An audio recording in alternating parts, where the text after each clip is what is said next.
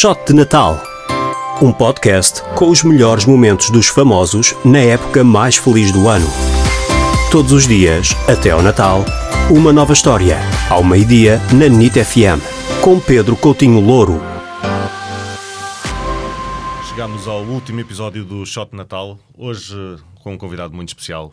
Devo mesmo dizer que é por momentos como este que se entra nesta vida. Uh, começo por dar os parabéns a Manuel Lisgocha. Ah, muito obrigado. Feliz Natal. Feliz Natal, muito obrigado por ter eh, aceitado o convite. De nada. E vou-lhe pedir então uma partilha uh, natalícia, uma memória que tenha. Bom, uh, são tantas. Natal é sempre um recordar da infância, não é? Portanto, uh, o Natal marcava a minha infância, ainda por cima, tendo eu nascido no dia de Natal. E mais, tinha um irmão, tinha e tenho, uh, que achava que fazia anos no dia 24, porque a minha mãe alimentou-lhe a ideia de que ele teria nascido a 24 de dezembro. Okay. Minha mãe decidiu, por qualquer razão, que uh, juntar as duas datas. Eu nasci efetivamente a 25 de dezembro, dia de Natal, o meu irmão nasceu a 21 e não a 24.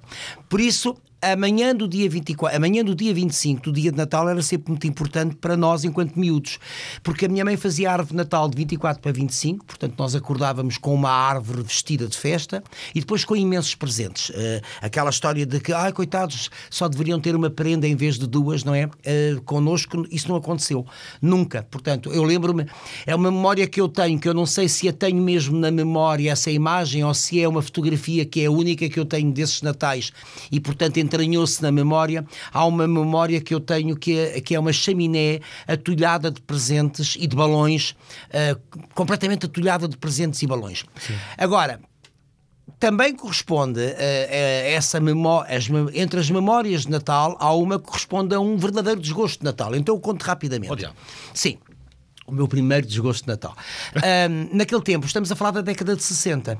Portanto, eu acabo de completar 69 anos, estamos na década de 60. Portanto, eu teria para aí 7 anos, talvez. Uh, e uh, naquela altura havia uma revista chamada Revista Eva.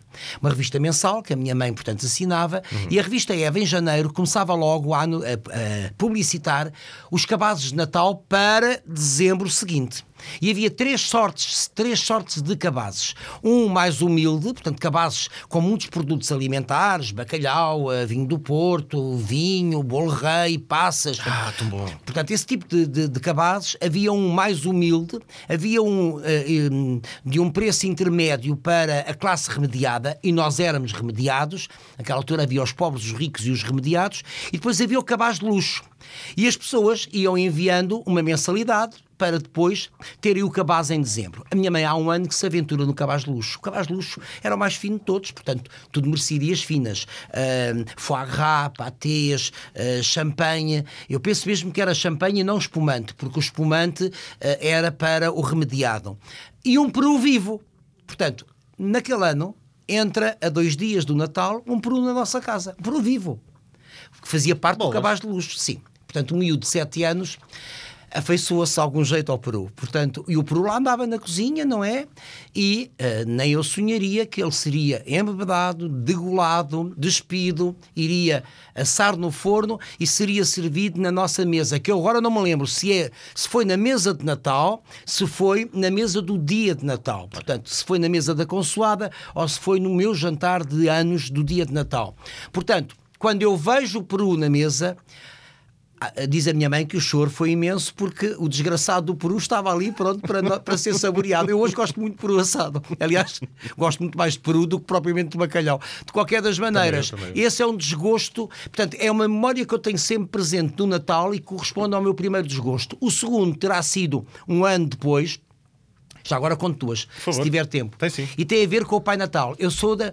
Vamos lá ver, eu era um jovem ingênuo, não havia redes sociais, havia televisão para poucos, portanto, década de 60, e eu acreditava no Pai Natal. E mais, eu tinha muitas prendas, portanto, o Pai Natal era muito generoso comigo. Até ao dia em que eu e o meu irmão, que nunca entrávamos na, no quarto da minha mãe, um dia, por qualquer razão, entramos no quarto da minha mãe e há um, um pedaço de papel uh, uh, dourado os papéis eram papéis finos. Os papéis de embrulhar há 60 anos não eram o que são hoje. Era, eram papéis muito finos, eh, onde predominava o tom dourado, que, era muito chamativo, e portanto eu vejo qualquer coisa dourada a espreitar debaixo da cama da minha mãe.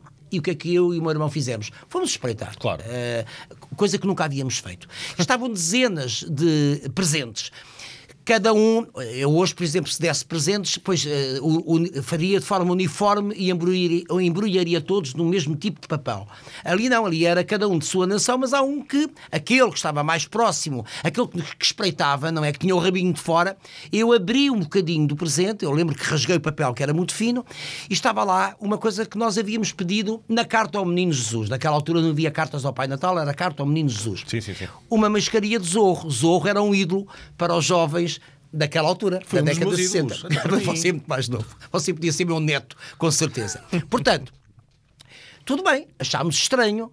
Não, possivelmente não terei associado às prendas de Natal, mas o que é certo é que na manhã seguinte, isto deve ter sido para aí a 23, 24, na manhã seguinte lá estávamos nós a abrir os presentes, qual não é o meu espanto, quando eu vejo que a mascaria do Zorro fazia parte dos presentes. E é aí que eu eh, passo a saber que não há Pai Natal. Depois recuperei essa história da existência do Pai Natal já em adulto, sei que ele vive na Lapónia e há 40 anos que ando para ir à Lapónia e espero ir em 2025. Muito bem, muito bem. Manuel Lisboa ou Zorro, essa, uh, sim. Não sei se é um exclusivo ou não, mas uh, vou ficar com essa. Uh, Com qual? Com o Zorro, essa, a mascarilha. A mascarilha do Zorro, Sim, então o sim. Zorro, o Zorro era, o Zorro, o Zorro, penso que era exibido na RTP, era a única o único canal de televisão era a televisão ao sábado à tarde e por isso os miúdos eram loucos pelo Zorro e brincávamos ao Zorro. Mais tarde, curiosamente, vinha fazer numa festa de aniversário da TVI o papel de Zorro numa, num sketch muito engraçado.